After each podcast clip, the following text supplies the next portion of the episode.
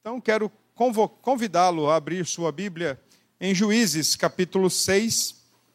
Nós vamos apenas nos deter no capítulo 6. Embora o capítulo 6 ele nos apresente a figura de um juiz que talvez depois de Sansão ou juntamente com Sansão seja bastante conhecido, que é o Gideão, que posteriormente tem o seu nome trocado para Jerubaal. Uh, os capítulos 6, 7 e 8 do livro de Juízes são dedicados a esse juiz, mostrando desde o início a sua derrocada. Então, eu, para ser mais didático possível, eu vou usar um capítulo por momento. Então, eu vou usar o capítulo 6 agora pela manhã, capítulo 7 à noite, à tarde, perdão, e o capítulo 8, se Deus permitir, no próximo domingo, tá bom? Para ser bem didático com os irmãos. Eu creio que vale a pena a gente fazer isso. Capítulo 6 de Juízes, nós vamos fazer a leitura do verso 11 até o verso 24. Nós vamos ler exatamente o texto que fala do, do chamamento de Gideão, né? o chamado de Gideão. Então, diz assim o texto: Então veio o anjo do Senhor e assentou-se debaixo do carvalho que está em Ofra, que pertencia a Joás, a Biesrita, e Gideão, seu filho, estava malhando o trigo no lagar para o pôr a salvo dos midianitas. Então, o anjo do Senhor lhe apareceu e lhe disse: O Senhor é contigo, homem valente. Respondeu-lhe Gideão: Ah, Senhor meu, se o Senhor é conosco, por que nos sobreveio tudo isto?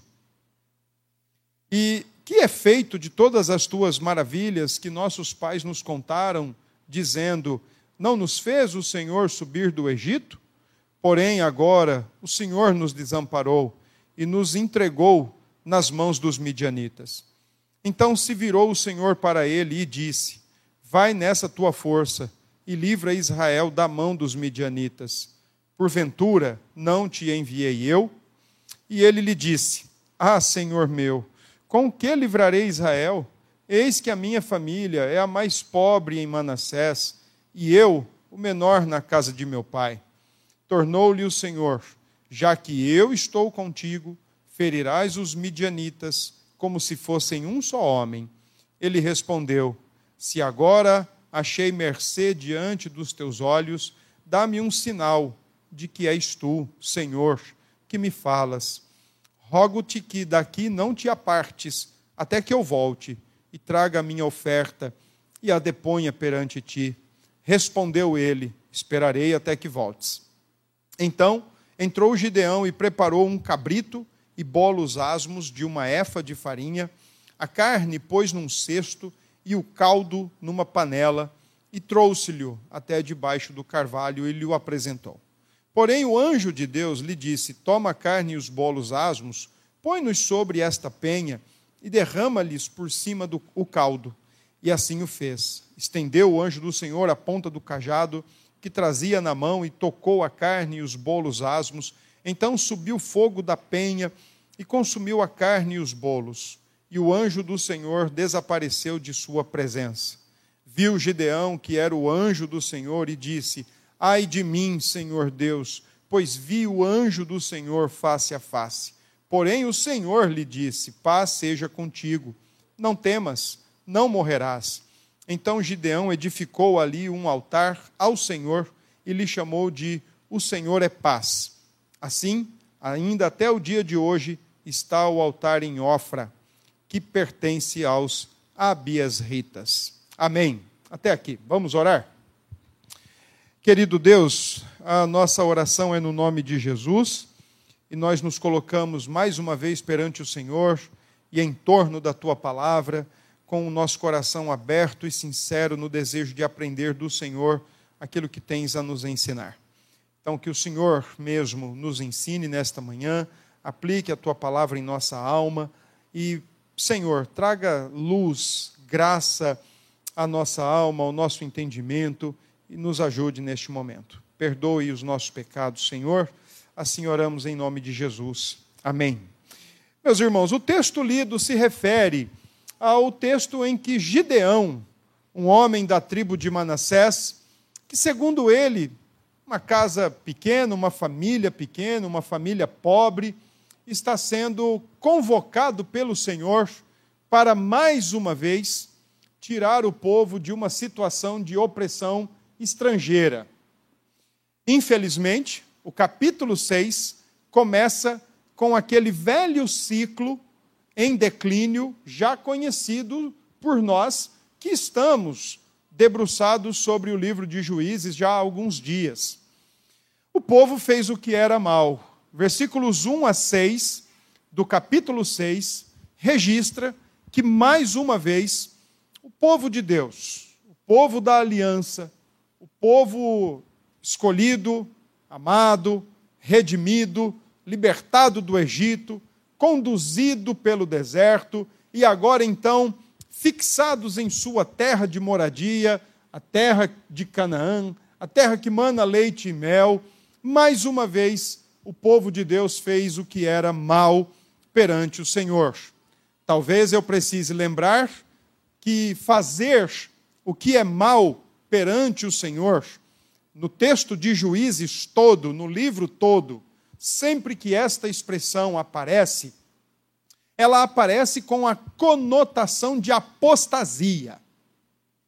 O povo está se esquecendo de Deus, o povo está fechando seus ouvidos para Deus, o povo está ignorando, escanteando o Senhor Deus e ao, e ao mesmo tempo preferindo agregar-se ou abraçar uma outra divindade.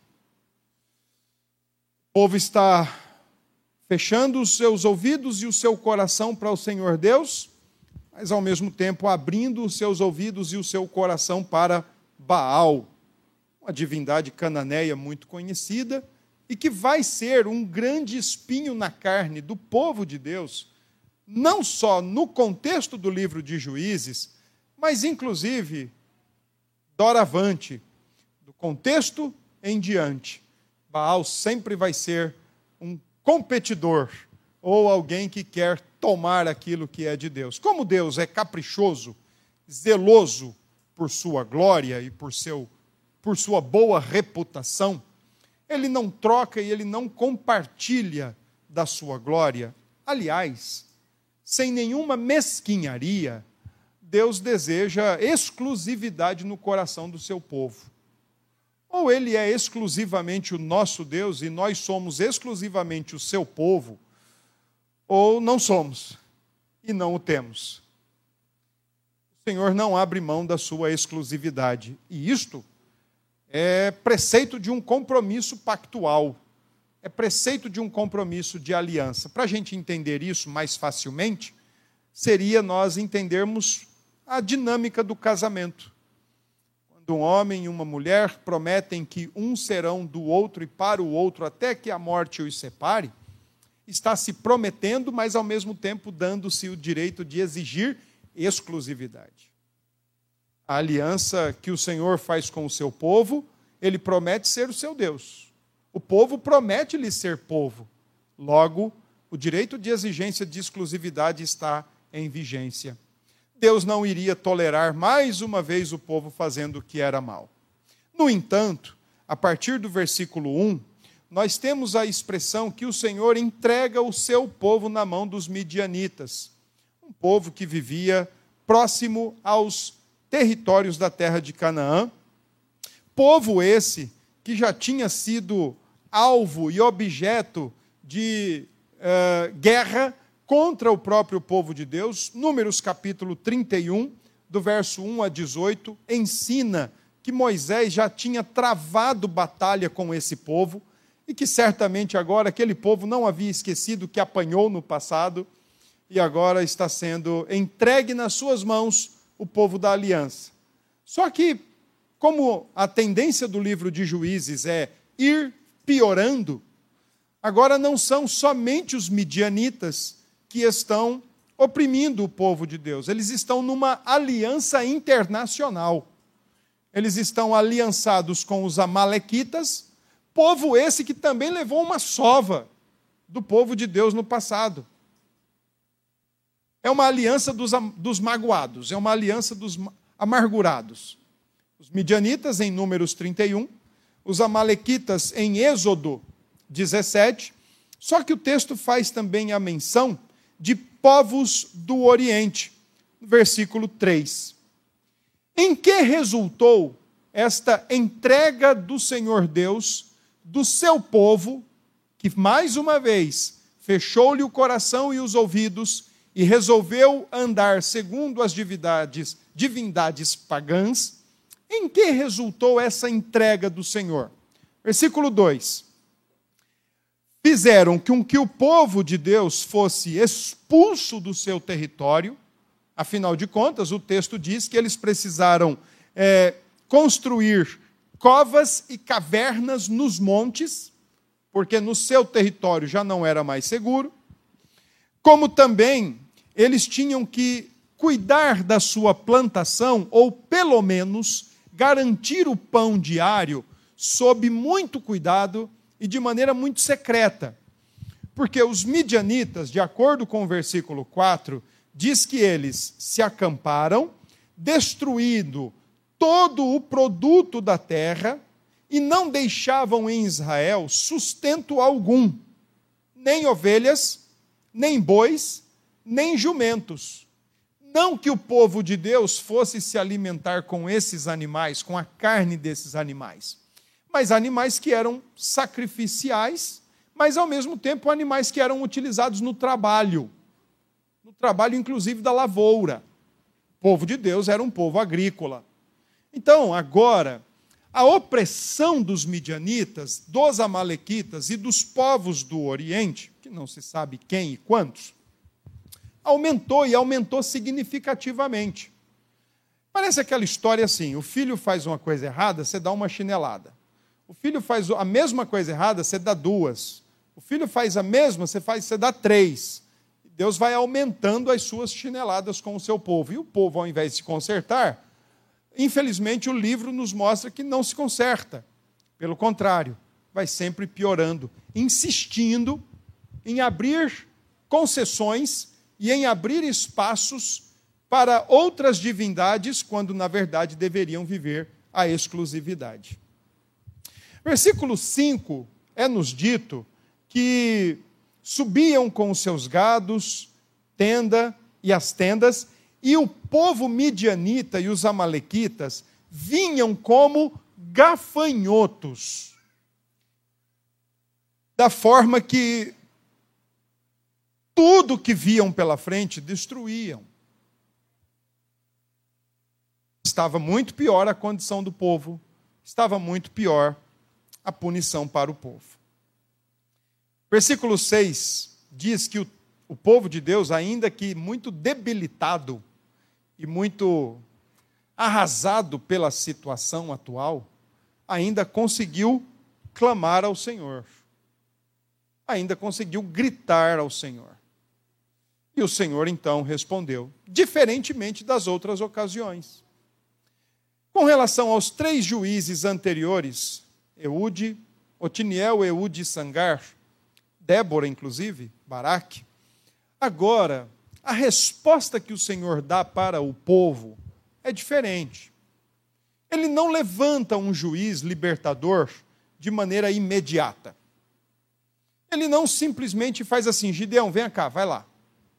Toma aqui do meu espírito, meu espírito está sobre você, então agora você ó, corre lá e livra o povo. Ele não faz isso. Diferentemente, ele envia um profeta.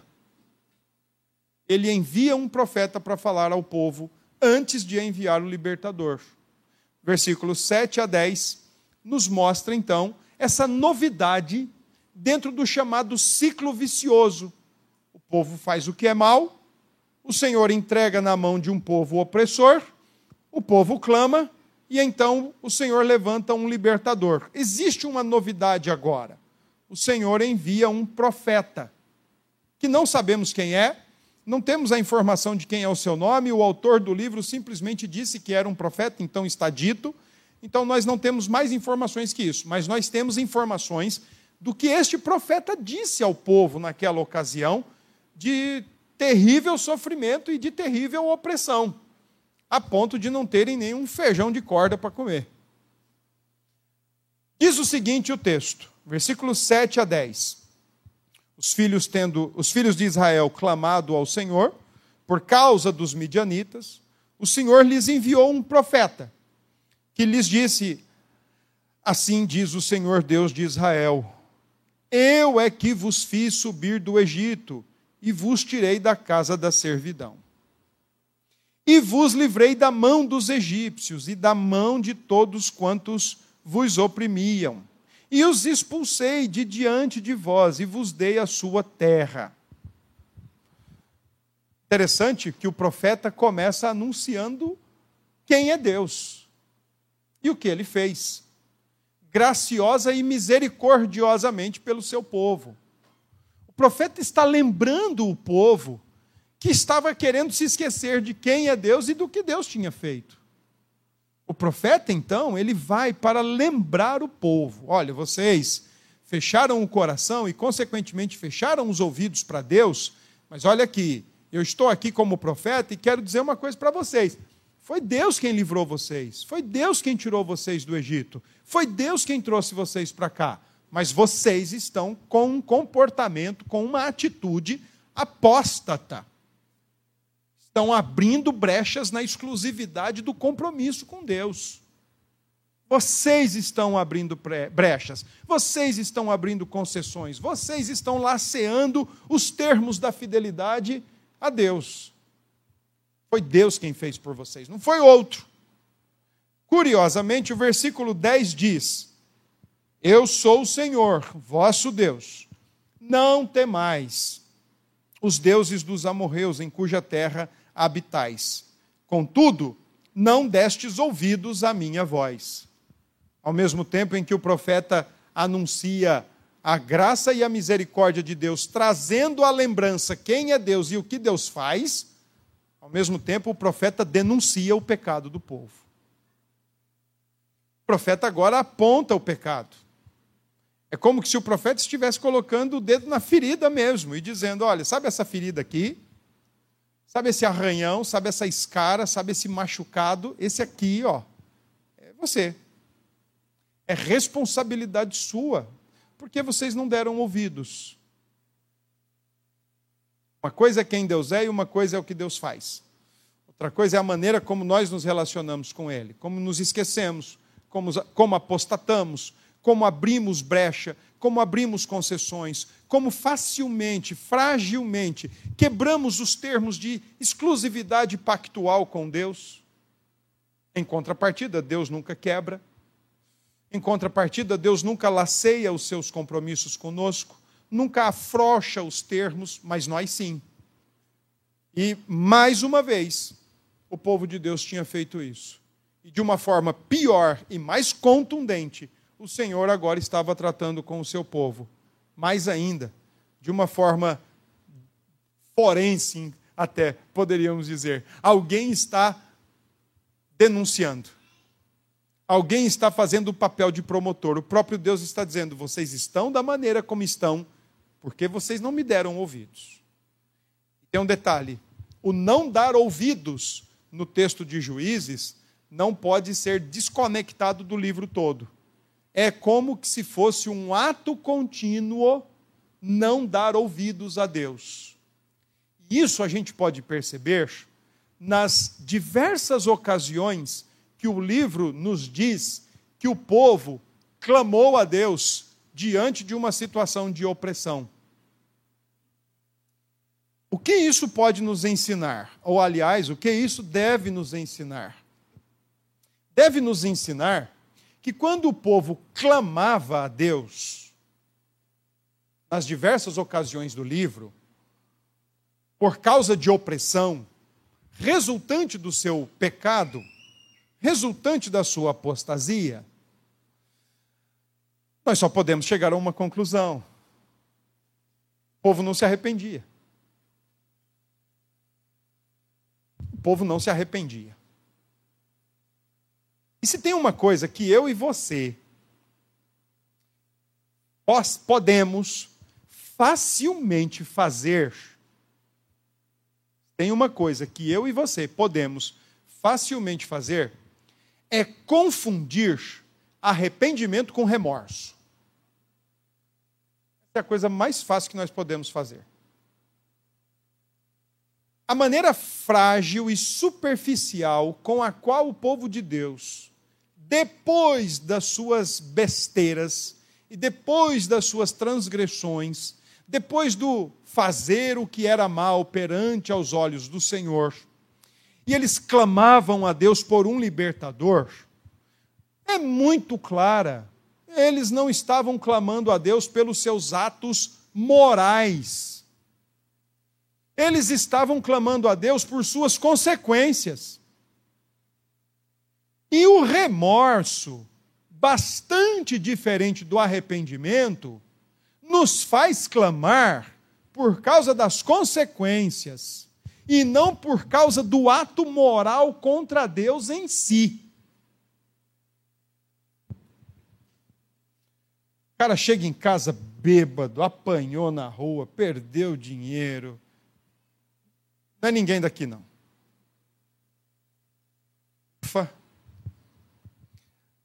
Ele chega em casa, aquilo. Ele não tem a menor condição de pensar naquilo. No dia seguinte, ele acorda com duas ressacas: uma física, o fígado parecendo um pedaço de carne seca boca seca, dor de cabeça, ainda mais se ele tomou cana ruim, dor de cabeça. Mas ele acorda com uma outra ressaca, a moral. A vergonha lhe consumindo. As memórias, poucas, né?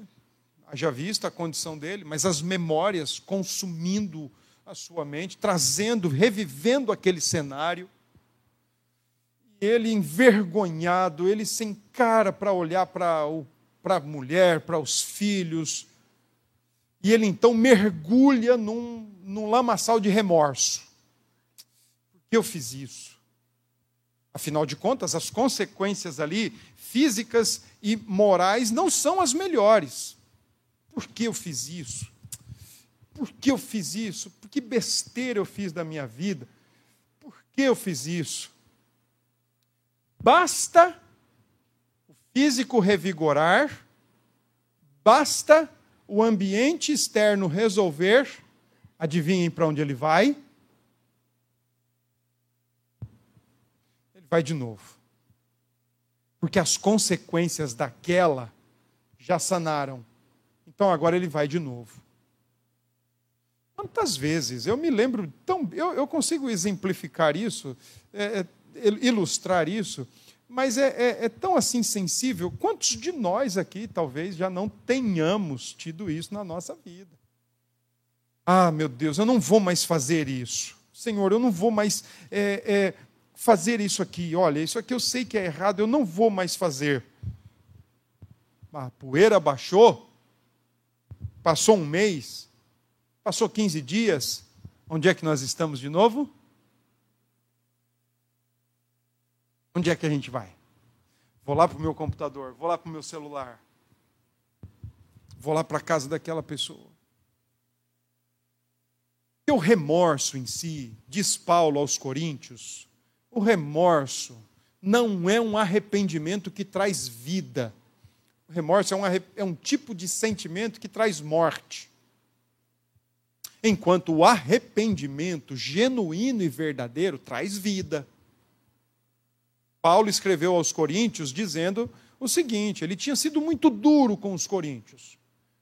Ele falou: Olha, graças a Deus que vocês foram contristados, vocês foram afetados, vocês foram alcançados pelo Evangelho. E ainda mais porque vocês foram alcançados segundo Deus e não segundo o mundo.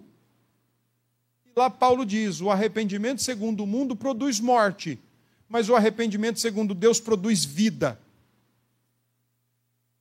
nós vemos no livro de Provérbios a maneira que os, o povo de Deus trata com os seus pecados. Aliás, não com os seus pecados, mas a maneira como eles preferem tratar com as consequências. Porque se eles tivessem a intenção de tratar com o pecado em si, certamente o livro de Juízes teria duas páginas. O povo fez o que era mal, o povo se arrepende, o povo foi entregue, o povo se arrependeu de verdade, clamou ao Senhor, levantou um juiz resolvida a vida, o povo voltou para os caminhos certos. Mas o livro de Juízes tem 21 capítulos e o ciclo se repete e piora. Porque na maioria das vezes, assim como o povo, nós tratamos as consequências, que vão pensar de mim. O que é que vão falar de mim? E a minha reputação? E a minha imagem? E agora eu vou ser falado? O que é que vão comentar acerca do que eu fiz? Eu vou ficar mal visto. Eu vou ficar mal desejado, mal quisto pelas pessoas. Mas basta os dias passarem e nada daquilo que foi objeto de reflexão angustiante, temor, temor da própria imagem, temor dos homens, basta aquilo não acontecer, para onde a gente vai de novo? Como diz o provérbio, a gente volta ao vômito. Ou como diz Pedro, a gente, como a, a, a porca, a gente volta à lama. Ou como o cão que volta ao vômito. Essa é a realidade. Por isso, o profeta agora é enviado para mostrar para aquele povo que não tem havido arrependimento sincero e genuíno da parte do povo. Pelo contrário, o povo está descendo a ladeira e vai continuar descendo ladeira abaixo, porque a preocupação deles não é com uma ofensa moral cometida contra Deus, mas é o que as consequências podem trazer para si. Quando essa é a preocupação, mostra-se que a intenção não é nenhuma de mudar de atitude, mas é esperar a poeira baixar. Ou pelo menos resolver aquela situação que está se arrastando. O arrependimento verdadeiro, ele parte do princípio de que todo ato, toda palavra, todo pensamento ele é primariamente contra Deus. Ele é uma ofensa moral à santidade de Deus. Antes de ser contra qualquer pessoa, ele é sempre contra Deus. E por saber que Deus é santo e não tolera pecado e não negocia valores, e por saber que, como filhos, devemos andar em uma vida de obediência e de correção diante de Deus, fazemos muito bem quando o verdadeiro arrependimento é praticado. E detalhe, viu, irmãos? Os regenerados em Cristo, os novo-nascidos em Cristo, os que têm desfrutado, experimentado de uma nova natureza em sua alma e em seu coração, têm total condição de viver e de praticar o arrependimento verdadeiro, o arrependimento genuíno. Isso não seria e não é uma realidade para quem nunca experimentou a graça salvadora e constrangedora de Deus. Mas quando se experimentou, Paulo nos lembra em Romanos 6 que o domínio do pecado foi quebrado. Logo, já não somos mais escravos. Pecamos porque queremos mesmo fechamos os ouvidos e o coração para o Senhor Deus e abrimos concessões para outras divindades, para outra idolatria, porque queremos mesmo. Porque o Senhor em Cristo já nos deu graça para vivermos com Ele.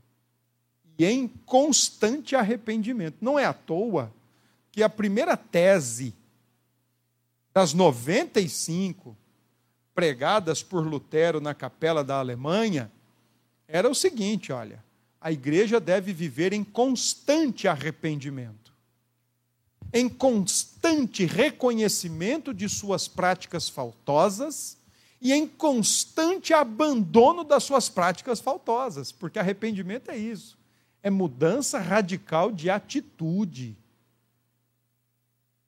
Remorso é mais humanista, o arrependimento é teocêntrico. O remorso se centra em nós. O arrependimento centra-se em Deus. Por isso que ele produz vida quando praticado.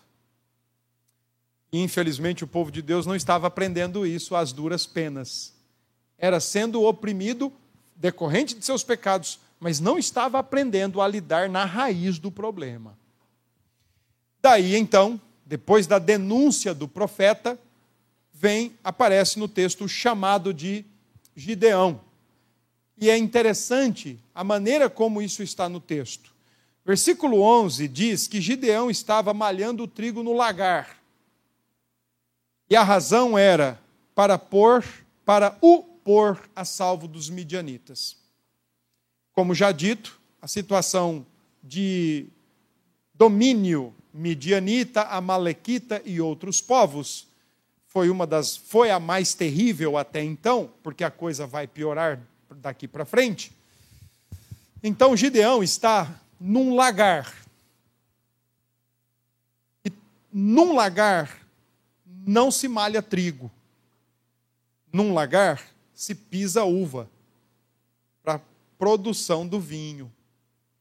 A grande questão é por que, que ele está num lagar? Porque como um lagar ele tinha paredes altas, literalmente, Gideão está abaixadinho, atrás do muro, malhando o trigo para poder ter alguma coisa para comer. Escondidinho. Tem um detalhe: por que é que ele está malhando o trigo? Porque, como eu disse, os midianitas não deixaram para trás bois, jumentos, nenhum desses animais que eram utilizados para malhar o trigo costumeiramente. Então Gideão está sem animal, sem um lugar adequado, sem proteção nenhuma, e ele mesmo está tendo que cuidar do seu próprio alimento e ainda de maneira sigilosa e secreta, porque se um midianita o ver, é o fim. Essa é a condição de Gideão. De repente, e aí pode até parecer contraditório, né? Pode até parecer que o Senhor está fazendo aqui o uso do seu bom humor quando chega para Gideão e diz: O Senhor é contigo, homem valente. Então nós podemos olhar para o texto e falar: peraí, mas o cara está escondido, com medo de morrer, cuidando do trigo silenciosamente para ninguém vê-lo. Como é que o Senhor o chama de valente? A grande questão é: quem sou eu e você para dizer que Deus está errado? Vamos dizer isso? vamos dizer assim: não, peraí, Deus errou. Gideão é um covarde. Gideão está escondido. E o texto em diante, do próprio capítulo 6, nos ensina que Gideão não só é covarde, como é também um pouquinho incrédulo. Mas Deus está dizendo que ele é valente, então fiquemos com o que Deus diz, antes de qualquer especulação nossa. Além de escondido, malhando o seu próprio trigo, Gideão é aquele produto do seu tempo. Gideão é um homem do seu tempo. Gideão é um produto do seu tempo. Nesse sentido, ele já está expressando o que no seu tempo já poderia ser um pensamento real, algo que já tinha se formado e estava na mente do povo. Versículo 13 diz assim: se o Senhor é conosco, por que sobreveio tudo isso? Se o Senhor é conosco, por que nós estamos passando pelo que nós estamos passando? Se o Senhor é conosco, se o Senhor realmente é um Deus fiel, é um Deus da aliança, é um Deus que promete estar com o seu povo, cuidar do seu povo, guardar o seu povo, prover o seu povo, dirigir o seu povo, por que é que nós estamos passando por isso? Só faltou escrever aí. Isso só pode ser brincadeira. Não tem como encaixar isso no pensamento de Gideão. Um Deus que é com o povo, mas ao mesmo tempo o povo estar naquela situação.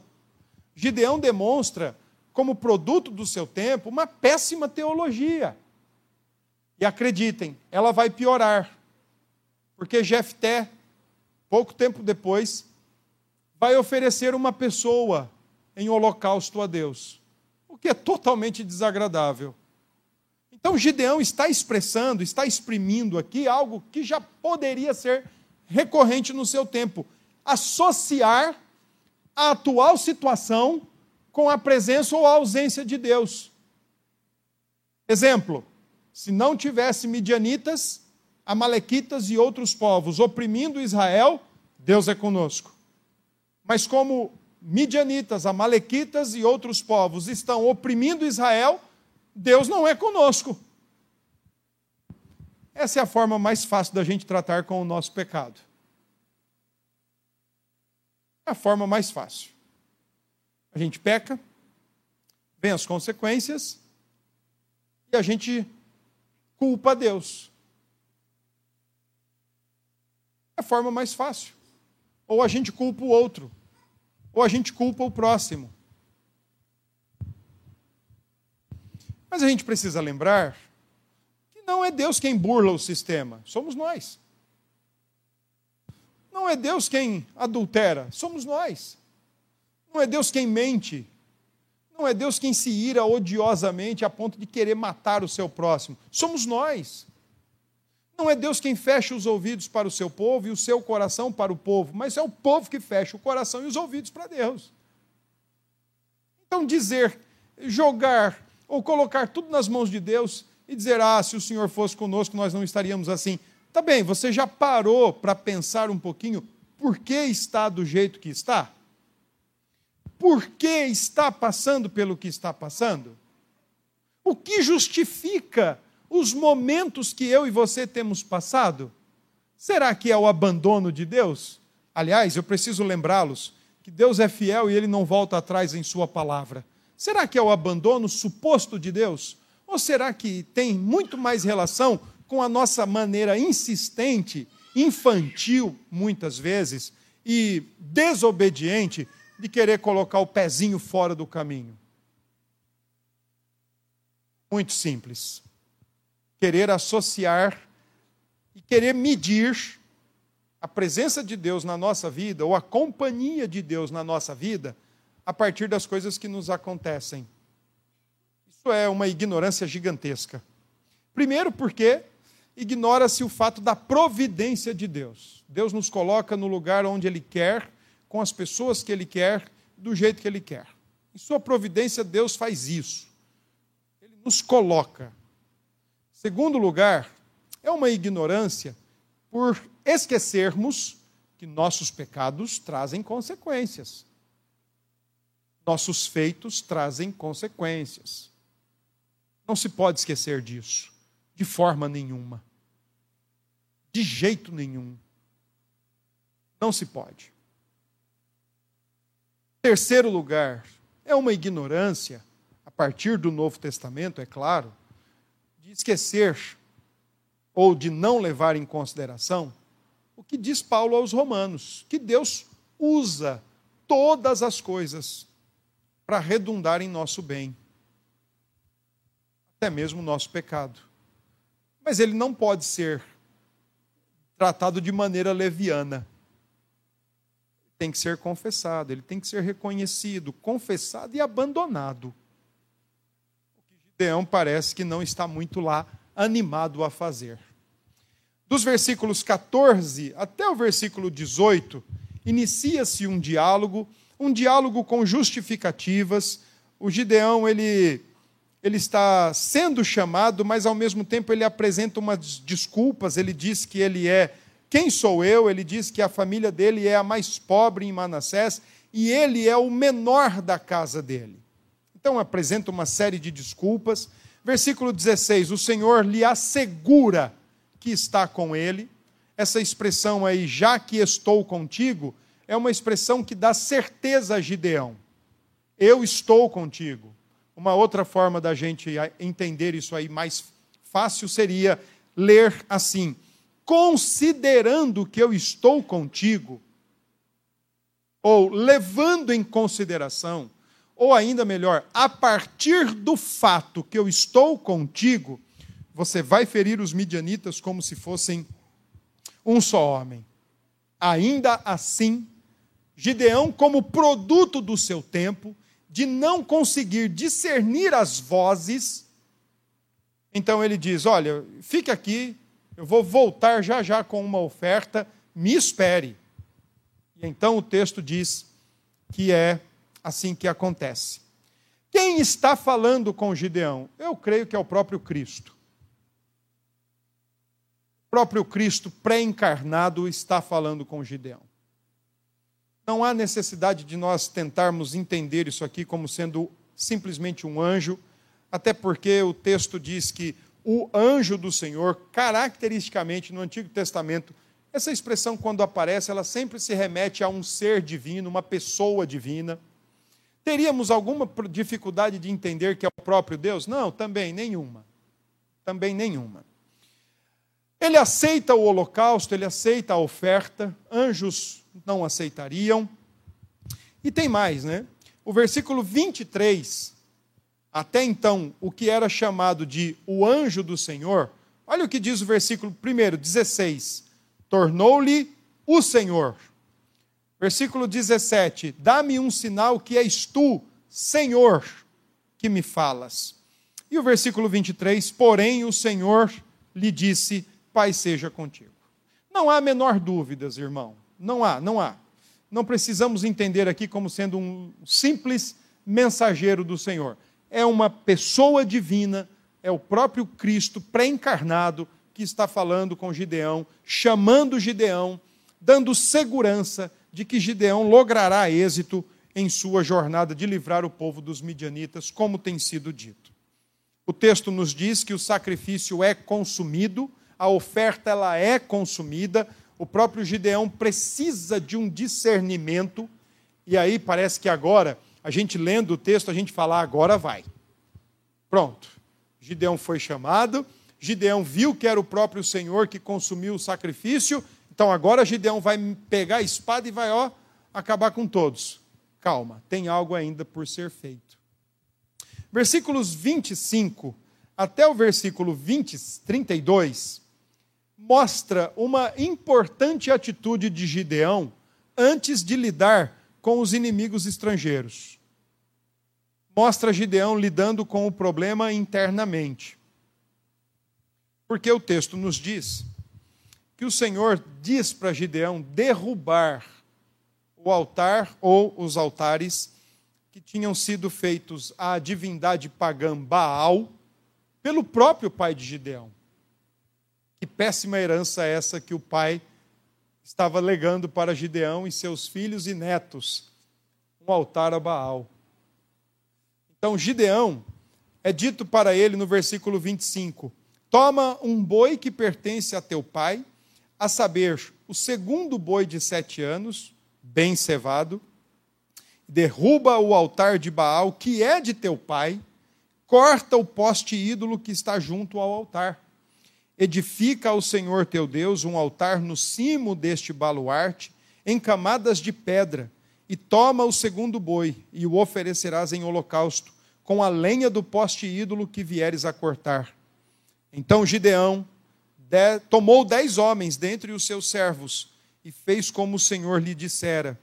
Temendo ele, porém, a casa de seu pai e os homens daquela cidade, não fez de dia mas de noite. Curiosamente, o Gideão que confia no Senhor, que recebe a sua oferta, ainda tem medo de agir às claras. Ele prefere fazer à noite, quando ninguém o vê. Mas ele foi lá e derrubou o altar, queimou tudo. Isso, isso nos deve fazer pensar em algo, irmãos. Por que essa ordem do Senhor de derrubar o altar? Por que essa ordem do Senhor de quebrar com o poste ídolo dedicado a Baal? Por que essa ordem do Senhor de destruir aquele recinto que era reservado especialmente para culto idólatra a uma divindade pagã? Para depois, então, lutar com os inimigos estrangeiros. Bom, isso deve nos fazer pensar que não adianta muito a gente lutar com os objetos do nosso pecado fora de nós, quando dentro de nós o altar, o coração, convive com a possibilidade de outros postes ídolos dedicados a outras divindades pagãs. Não adianta eu pegar meu celular e jogar no chão pisá-lo e quebrá-lo, e voltar no tempo e comprar aquele Nokia, conhecido também popularmente como Nokia tijolão, que não tem nenhum acesso à internet, nenhum acesso a nada. achando que com isso eu vou resolver a idolatria da sexualidade no meu coração. Não adianta. Não adianta eu me blindar por fora coisas que me levam, de coisas que eu uso para a minha satisfação e para o meu desejo idólatra, quando, na verdade, internamente somos um coração, um vulcão em erupção por idolatria. Adianta muito esse trato. Às vezes, até no aconselhamento bíblico, é sugerido que se faça uma amputação radical. Mas não que a solução esteja na amputação radical do problema, mas que sirva para desintoxicar a mente e o coração, para poder redirecioná-los para Cristo. Porque até então estão muito direcionados para si. Então, o fato de Gideão, primeiro, lidar com o altar, mostra que na nossa vida, irmãos, não adianta a gente querer brigar com o que está fora, quando a gente cultiva e armazena no íntimo, no secreto do nosso coração, pecados que devem ser intolerados por nós. Versículos 28 a 32, segue aí a, a proteção de Joás a Gideão. Versículo 31, especialmente. Os homens querem matar o seu filho, e então ele diz: Vocês vão lutar por Baal? Vocês vão ter que livrá-lo? Ora, deixa ele que lute por si mesmo. Se ele é um Deus, que ele mesmo se lute, que ele mesmo lute e que ele mesmo defenda o seu altar. Ele não é um Deus? Aqui existe uma pequena pitada de ironia do Joás, pai de Gideão, assim como houve também pitadas de ironia na, na boca do profeta Elias com relação a Baal. Para concluir, eu quero mostrar o que está nos versos 36 ao verso uh, 40. Mais uma vez, o Gideão, que alguns textos atrás nós pensamos assim, agora ele vai para a batalha. Mas nós o vemos indo à noite, ainda temendo. Agora nós vemos mais uma vez Gideão impondo um teste, pedindo um teste ao Senhor Deus, para que ele então lhe diga se realmente é ele ou não. Como produto do seu tempo, Gideão está precisando de clareza. Seu coração é tão obscuro quanto o de qualquer outro, apesar do Senhor reconhecer nele um ser valente. Versículo 36 diz assim: Disse Gideão a Deus: Se has de livrar a Israel por meu intermédio, como disseste, Eis que eu porei uma porção de lã na eira. Se o orvalho estiver somente nela e seca a terra ao redor, então conhecerei que hás de livrar Israel por meu intermédio, como disseste. E assim sucedeu, porque ao outro dia se levantou de madrugada e apertando a lã do orvalho, ele dela espremeu uma taça cheia de água Disse mais Gideão: Não se acenda contra mim a tua ira, se ainda falar só esta vez. Rogo-te que mais esta vez faça eu a prova com a lã, que só a lã esteja seca, e na terra ao redor haja orvalho. E Deus assim o fez naquela noite, pois só a lã estava seca, e sobre a terra ao redor havia orvalho que, que esse teste de Gideão nos chama a atenção? Por dois motivos. Primeiro, um motivo contextual. Como Baal era a divindade cananeia, reconhecidamente como responsável pela fertilidade, então ele era responsável pela vida, especialmente a vida no campo, a vida agrícola, e isso ele fazia enviando a chuva e o orvalho então, quando Gideão propõe o teste, ele está querendo ver se ele vai lutar por Deus ou se ele vai lutar por Baal, com a possibilidade de confundir as vozes. Por isso ele diz: olha, a lã molhada e ao redor seco, a lã seca e ao redor molhado. Ele quer ter certeza de que realmente é Deus que está falando com ele, e não Baal, e que ele não está confundindo vozes, ou confundindo com poderes da natureza. Mas um segundo ponto que nos faz ver esse teste sob uma ótica curiosa é o versículo 34. Pela primeira vez aparece essa expressão no livro de Juízes. Então o Espírito do Senhor se revestiu, revestiu a Gideão, o qual tocou a rebate, e os, asbi, e os asbierritas se juntaram após dele. Essa expressão aparece pela primeira vez. O Espírito do Senhor vindo sobre um homem, sobre um juiz, para livrar o povo de Deus, para tirar o povo de Deus de uma enrascada que o próprio povo se colocou por causa do seu pecado. Por que, que este segundo tópico faz o teste ser curioso? Porque o Espírito do Senhor já está sobre Gideão. O que mais lhe falta? O que mais lhe é necessário? Gideão, mesmo com o Espírito de Deus, ainda luta e lida com dúvidas no seu coração, ainda lida e luta com dificuldades no seu coração, ainda lida, lida e luta com incertezas no seu coração. Qualquer semelhança conosco não é mera coincidência. É fácil a gente olhar para Gideão e vê-lo amedrontado num lagar, batendo trigo para poder comer alguma coisa. É fácil a gente olhar para Gideão e ver nele uma teologia errada. Estamos assim porque o Senhor nos abandonou e não reconhecer e abandonar o próprio pecado. É fácil a gente olhar para Gideão e, como um homem do seu tempo, assim como nós também, confundirmos as vozes. Aliás, Hoje a Bíblia é usada até mesmo para justificar um humanismo terrível dos nossos dias.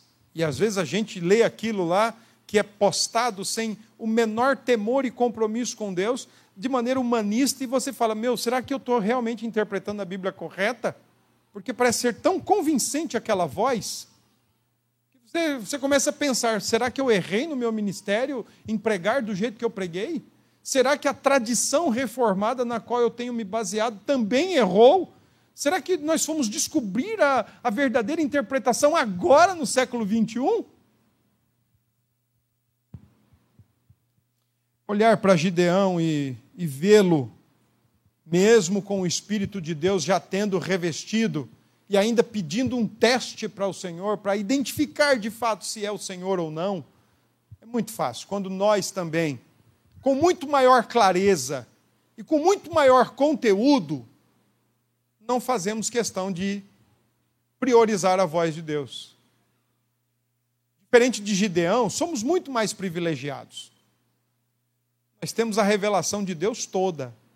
Tudo aquilo que Deus nos quis revelar, nós temos. Gideão não tinha. Nós temos. Mas, maioria das vezes, nem buscar a orientação e a direção de Deus queremos. Simplesmente fazemos do nosso jeito. Agora, imaginem comigo uma questão, e eu quero concluir. Se o Espírito de Deus na vida de um homem como Gideão fez Gideão agir como ele agiu, lembre-se de que o Espírito de Deus também esteve sobre Cristo, como nosso verdadeiro juiz nosso verdadeiro libertador, nosso verdadeiro remidor, ele atuou de maneira perfeita e não sucumbiu, como infelizmente nós vamos ver que Gideão sucumbirá. Deus nos abençoe e nos agracie com a tua palavra.